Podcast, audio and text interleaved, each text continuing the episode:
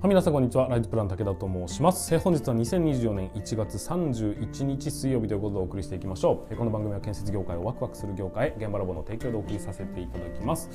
ということで皆さんいかがお過ごしでしょうか。いつもお聞きいただきまして本当にありがとうございます。十勝は本日は若干ねどんよりとしたそんな空気になっておりますが、まあ、先日降った雪が、えーと、押し固められまして、えー、今現在ですねスキー場がバタバタオープンしているような状態になっております。まあえーと、今年はね12月だとかにはオープンできなかったんで、まあ多分ね短い期間にはなると思うんですけども、えーと、スキー好きにつきましては、えーと、その一気にスキー行かなきゃとかボード行かなきゃになっちゃうんじゃないかなっていうふうに思いますが、えーと、十分事故だとかには気をつけていただきたいなと思っております。えー、と先日ですね先日、まあ、昨日ですね、えー、ととある会社さんのまあそのなんていうのかな会社を変えていこうぜっていうねその DX だとか効率化だとかを推進している方担当者の方と少しねお話しする機会がありました。本当ねそういう話をするとすごく楽しいですね。あのその方はですねもともとその建設業にいたわけじゃなく、まあ、パソコンは使えるよねっていうようなスキルを持って、えーとまあうんと、他から入ってきたというようなポジションの方なんですよ。でその方がえーと、建設業を見た時に、まあ、簡単に言うとねなんじゃこりゃっていう そんな印象を持ったというこんななんでこんな古臭いことやってんの？というところの、まあ、第一印象があったんだそうなんです。でそれを、えーとまあ、社長だとかに言われてね、えー、変えてくれないかって頼まれたはいいが、えーと、いざね取り組んでみますと上の人たちの変わりたくない圧力がすごいみたいな、まあ、ざっくり言うとそんなようなお話でございますよ。で僕がね、えー、当時、えーと、働いてる時に感じていた部分だとか、えー、苦労していたところだとか今もですけどもね、なお、えー、と建設業を変えたいというこういう意識で戦っていると必ず来るこの反発力とてつもない反発圧力みたいなものに、まあ、屈してはいけないんだけどでも心折れるよねっていうところがもうねひしひしと伝わってきまして僕それ分かるみたいな ので、まあ、なんかものすごくね同志な感じがしましたしすごくですねその方はあのいろんなことを深く考えられる方なので結果としてその浅く考えてしまう人とは話し合わないよねっていうところにもまあね話がちょっと及びまして、まあ、だけど、まあ、しっかりと考えて出した結論が必ずしも相手に響くとは限らないですし相手は基本的にはあまり変わりたくないという人なんだという前提で動かないと改革っていうのはうまくいかないですしなおかつこっちの心が折れてしまいますしね。なので基本的にはうんと変えるぞって言ってバーンと変わるというよりは気が付いたら変わってましたねっていうその、えーと、演出の仕方といいますかねえ変えていき方やっぱり大事だよねっていうふうに思ったりしたということでございます。まあ、これからもね、えー、と改革だとかのヒントになるようにこれから皆さんにもお届けいろいろとお届けさせていただきたいというふうに思いますので、えー、ぜひ今後も現場ラボそして並びに建設業を持ち上げる TV 並びに、えー、施工ということで建設 と、えー、立ち入り禁止の向こう側そして武田弘樹という人間ね、えー、ぜひお付き合いいただきたいなというふうに思いますのでよろしくお願いいたします。はいということで本日もスタートしていきますが皆さん準備の方はよろしいでしょうかそれでは今日も立ち入り禁止の向こう側へ行ってみましょう。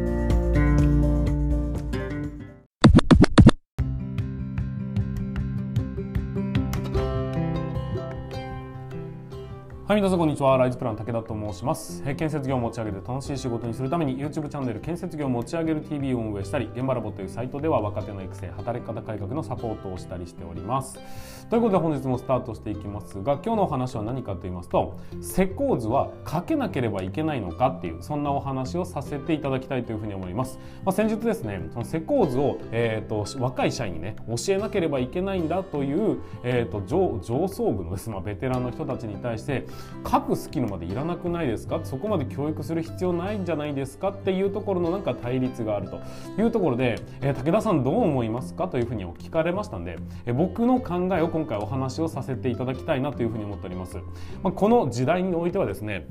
長時間労働だとかねそういう、えーと、残業規制に向けた動きっていうのは今建設業界が抱える大きな大きな課題だということなんでそこに今直面してると状態なんですよ。そこに関しましては技術力っていうのこともさることながら効率化っていうところも考えなければいけない。それに即して生産性も上げていかなければいけない。そんな重要な、えーと、時代の節目においてですねこの考え方っていうのは非常にですねこの鍵になってくる部分だというふうにも思いますのでこの技術と効率化どういうふうに共存していくべきなのかということでこんな、えー、そんなですねこの、うんと、今の時代だから考えなければいけないその問題について僕の意見を今回はお話をさせていただきたいと思いますので是非最後までご視聴いただければなというふうに思っております。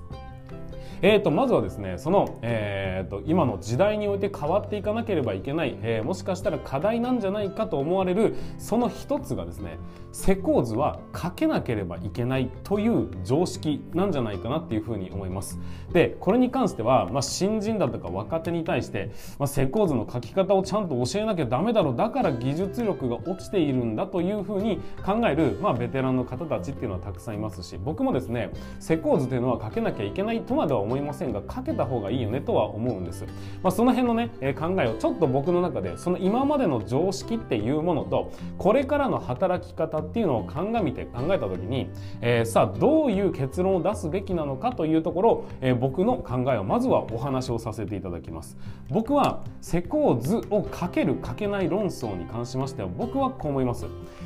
施工図はかけた方がいい。でもかけなきゃいけないっっていうのは違うと思います。っていうのはね僕の僕の、えーと、まず最初に皆さんに、えー、提示する結論というものなんです。えーと、かけた方がいいに決まってますよね当然、えーと、自分でかけて自分で収まりを考えながら前に進むことができるっていうのはね、えーと、図面図面というか現場全体を把握するとしてはやっぱり素晴らしいことだというふうに思いますに思いますので、まあ、かけた方がいいのは間違いないと思うのがただ一方かけなかったらまずいというような状態なのかと言われると僕はそうではないんじゃないかななというふうに思うんです。その理由は大きく3つです。1つ目え多くの会社が施工図を書かずに施工しているという現実があるという話。そして2つ目施工図を習得するにはそれなりの時間がかかりますんで効率とのバランスとしてはどうかなと思っているという点。そして3つ目施工図がこれから不要になっていくという未来が見え隠れしてきましたよねという点。この3つのポイントポイントにおいて僕は施工図を書くというのそのスキルに関してはノルマではないというふうに感じております、まあ、とかく新人若手に対してはまず施工図を書けなきゃダメなんだは話がちょっと違うと思いますよというのが僕からの意見なんですよでもう少し、えー、それぞれを掘り下げていきますがまず、えーと多くの会社で施工図を書かずに運営している現実がありますよねっていうところからお話ししていきましょう。まあ、読んで字のごとくなんですですけども、まあ、現実的に、えーと、施工図は全部外注ですっていう会社さんっていうのはたくさんいます。そしてもう一点、大手だとかのやり方を見てみてください。施工図を書く人というのは別部署に存在していて、えーと、現場はね、現場部隊が動かしてますよねっていうふうなやり方をしてますよね。つまり、えーと施工図なんて書けなかったとしても、現場を運営するっていうことは可能なんだというふうに僕は思うんですだからこそ、えーと、うまくね実際に運営できていると事例がねそういうふうにある。以上、えーと、書くというのはノルマのスキルではないよねというふうに思うんです。ただ一方で絶対になければいけないスキルというのは2つあって施工図を読むことができるというスキル。そして施工図をチェックすることができるというスキル。これらの能力っていうのは多分ですけども、えーと、施工管理で、まあね、しっかりとこう現場を運営していくという立場に立った時にはそれはできなかったらミスをね、えー、見つけることもできなければ職人さんに指示を出すことだってできないわけじゃないですか。だから読むスキルチェックをするスキルというのは必要だが書くスキルはいらないよねっていうのが僕からの提案なんです。ちょっと待ってと読むチェックができるのに書けないってどういうことだよって思う人もいるんです。ただよく考えてほしいんですが冊子図って書けますかね？僕は少なくとも書けないんですで鉄骨図って書けますか？いや僕もね結構ねいや書けないことないのかもしれないが基本的には多分ね書けないと思うんです。だけどチェックすることはできますかと言われると僕は全然普通にチェックをすることは可能なんです。っていうふうにして結局ですね書くからチェックができるようになるっていうのは話が別なんです。冊子図が書けないけどチェックができるようにチェックをする能力というのは見るべきポイントがあってコツがあって流れがあってそれさえできていれば、えーと、書くことはできなくてもチェックを見たりだチェックをしたりね、えー、大事なポイントを見逃さないようにするという観点で考えていくと,、えーと、書けなくてもチェックは可能なんですよ。だから読むというスキルチェックをチェックをするというスキル書くを書くというスキルこの3つがあったならば書くというスキルまでは多分必要ない。で読むと,、えーと、チェックをするというところだけ、えーと、そこをねしっかりと伸ばすことができれば僕は書くスキルまではいらないんじゃないかなというふうに思います。会社がお金をかけてまで教育をしていくべきところではないんじゃないかというふうに思ったというところでございます。はい、じゃあ2つ目。習得までに時間がかかりますよね。まあ、これも読んで字のごとくなんですけども、まあ、やっぱり書くっていう風になると、えっ、と、物理的な道具が発生するじゃないですか。そうすると動きが発生しますよね。だから、CAD を動かすテクニックだとか、そういうところも、やっぱりこう、プラスして必要になってくるという部分で考えていくと、まあ、ある程度ね、理解した人が、すんと、施工図を書こうと思った時には、それなりにね、えー、覚えることはできるかもしれませんが、こと新人、若手にとってみると、えー、それを一気に覚えるというのは当然、えーと、いずれはできるようになるのかもしれませんが、えーと、効率的に学んでいくっていう観点で見るとおそらく膨大な時間がかかるんですよ。理屈も覚えて書き方も覚えて用語も覚えて、えーと、CAD の動かし方も分かってそれを表現する力みたいなものもあってっていうのを全部一色たで覚えてしまうっていうのってやっぱねものすごい時間がかかっていくことだというふうに思うんです。で今この現時点でね仕事量が多すぎるよね。だから残業になっちゃうよねというこの時代背景から考えた時にもこの仕事量をどうにかしてこう分散して減らしていかないと僕らがやる仕事って多すぎるから残業になる。だったらどうやってね、えーと、他の人に手伝ってもらうかとか人手が欲しいよねって言ってるさなかに、うんと、こういうことをやりその施工図を書くっていうことに注力をした結果そこに、えーと、ものすごい膨大な時間と労力が割かれてしまうんで結果としてですね、えー、と成長が遅くなってしまう。もしくは効率的に働けなくなってしまうという可能性が出てきますなので習得にかかる時間だとか今の時代の効率的な働き方から考えた時に先ほどのね、えーと、なくてもなんとか現場運営できるんだよねっていうのを加味した時に優先課題ではないよねというふうに思っているというのが僕からの意見でございます。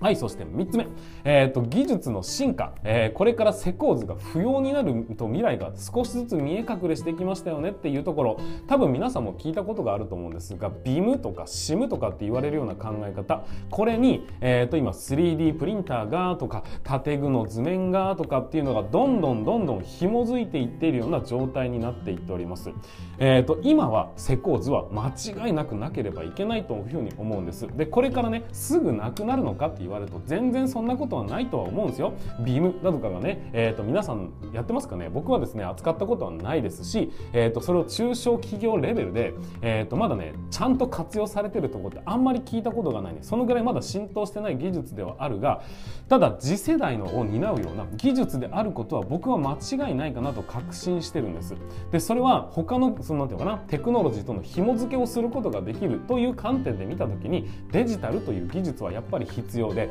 紙だったものをねデジタルに置き換えていくっていうのは大事だというふうに思うんでやっぱり、えーと、ビムだとかは今後の未来を席巻するものだというふうに思うんです。今皆さんがね、えーと紙というものから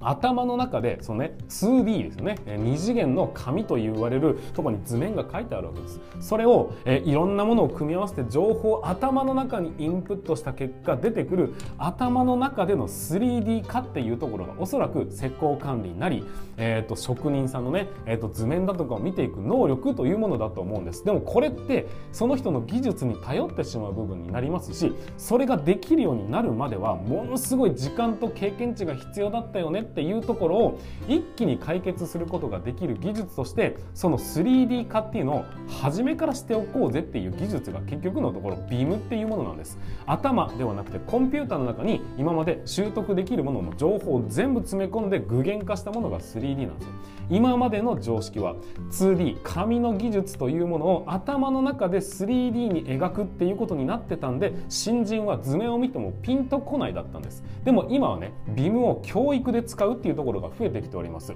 なぜかというと,、えーと、最初に図面を見せてそれを 3D 化しろと言われたってやっぱ経験値がないと難しいが最初に 3D のモデルを見せた後に 2D の紙を見せるとあここのことねっていうふうにものすごく理解が早くなるんです。そうするとすぐに現場に溶け込めやす溶き込みやすくなりなおかつ理解力も早くなってくるので、えーと、教育としては素晴らしく、えーと良いものだよねっていうふうな考え方が少しずつですが根付いてきております。そういうふうに今までは 2D から 3D をイメージしてたのにもかかわらずこれからの世界っていうのはスタートでも 3D なんです。3D から必要な部分だけを 2D 化して、えー、と表現していくというねそういう方向のもう、ま、逆転が起きてしまうというのがこれからの未来の、えー、と当たり前っていうことになっていくんだというふうに思うんです。だからこそ自分で図面を生み出すっていうことではなくて、えーと、より効率よく理解するっていうことの方が大事でそれをどう活用していくのかっていうのはまたね、えーと、新しいスキルとして覚えなければいけないことになっていくんです。今までのやり方を全部積み上げた先にしかそれがないではなくていろんなものをねすっ飛ばして、えーと、理解だけはできるよね。だからそれを使ってさらに次の次世代の、えー、と技術へってなっていくとやっぱり今まで簡単にできちゃったっていうもの今までのものを簡単にできるようになりましたっていうところはもう削除してしてしまって、えーと、新たなステージに上がるためにはやっぱり、えーと、効率よく学べる効率よく理解ができる効率よく指示が出せるそういうところに特化していかなければいけないよねっていうふうな、まあ、時代で考えた時にねやっぱり 2D から 3D となく 3D から 2D に落としていくっていう考え方がもう逆転が起きてますから、えー、そうなっていくとこの技術の進歩によって施工図っていうのは10年後20年後30年後を見据えた時にだんだんと不必要になっていく技術なんじゃじゃないかと僕は考える。だから新人にはね先ほどの11個目2個目3個目、えー、書かなくても運営できてるよね。そんな優先順位高くないんじゃない？そして、えー、やろうと思ったってすごい時間かかるでしょ？今の時代に合ってなくない？そして未来これ必要なくなる可能性あるんだよね？っていうとこに時間と労力かけるのってどうかなと思うというそういうところから考えていくとスキルを覚えていくスキルというものにはちゃんと順位をつけていかなければいけないと思うんです。その、えーと、一番最初にかける能力ではないと思うんですよ。もっともっと,、えーと、考えなければいい、えー、ちょっと覚えなければいけないスキルというのはたくさん存在していてその中で、えーと、施工図を書くというスキルというのは優先順位として今の時代の優先順位として考えると結構後ろの方になりませんかねというのが今回のお話だということです。えー、書けるという俺施工図書けるんだよねっていうのは今までは当たり前だったんですが今は書けなくてもいいよねっていう状態が普通逆に言うと書けるんだよねって言ったらうわそれすごいねって称賛されるべきスキルつまりはプラスアルファの能力であってかけるというのは必須ではないんです。必須ではなくて書けることはすごいことだが書けなかったらダメっていうものではないよね。そこに教育の費用だとか労力だとか時間だとかそこをね割いてまでやる必要性は僕はないんじゃないかなというふうなお話でございます。改めてお話ししますが施工図を書くということは僕は必要なスキルですしすごく重要なものだとは思ってるんですがただそれがダメと言ってるわけではなく今の時代だとかを考えた時に施工図というものはかけなきゃいけないではなくてかけた方が間違いなくいいよねっていうプラスアルファのスキルだと捉えて新人若手には、そこではないもっともっとね技術技術したところをしっかり教えてその後に最終的に施工図をかけるようになってみるかっていう風なプラスアルファのスキルとして、えーとステップアップとして覚えさせるのが僕は今の建設業の将来のためのね適応策だとかバランス感覚だとかを考えた時にそういう順位が重要なんじゃないかなっていうふうに思いましたんで今回お話をさせていただきました。ちょっと長めに尺を取ってお話しさせていただきましたが施工図というのは、書かせる必要性があるのか覚えさせる必要性があるのか結構多くいただく質問だったりするので今回は僕の、うんと、意見というものをねしっかりとぶつけさせていただきました、まあ、これをね、えーと、と機にその辺の議論を進めていただきまして、まあ、僕に対する反論でも構わないんですが Bye. ただ考えるきっかけにしていただければ僕は建設業界のステップアップの、えーと、ヒントにさせていただいたということで満足でございます。ということで、えー、本日も最後までご視聴いただきまして本当にありがとうございました。これからもですね、え、建設業界の、まあ、常識的なところをこれは変えていかなきゃいけないよねみたいなもののヒントだったりするものを、えー、少しずつお話しさせていただきたいと思いますのでぜひ、えー、これからもお付き合いいただきたいというふうに思っております。チャンネル登録フォローをぜひよろしくお願いいたします。はいそれでは本日の放送は以上にさせていただきます。また次回の放送でお会いいたしましょう。それでは全国の建設業の皆様本日もご安全に。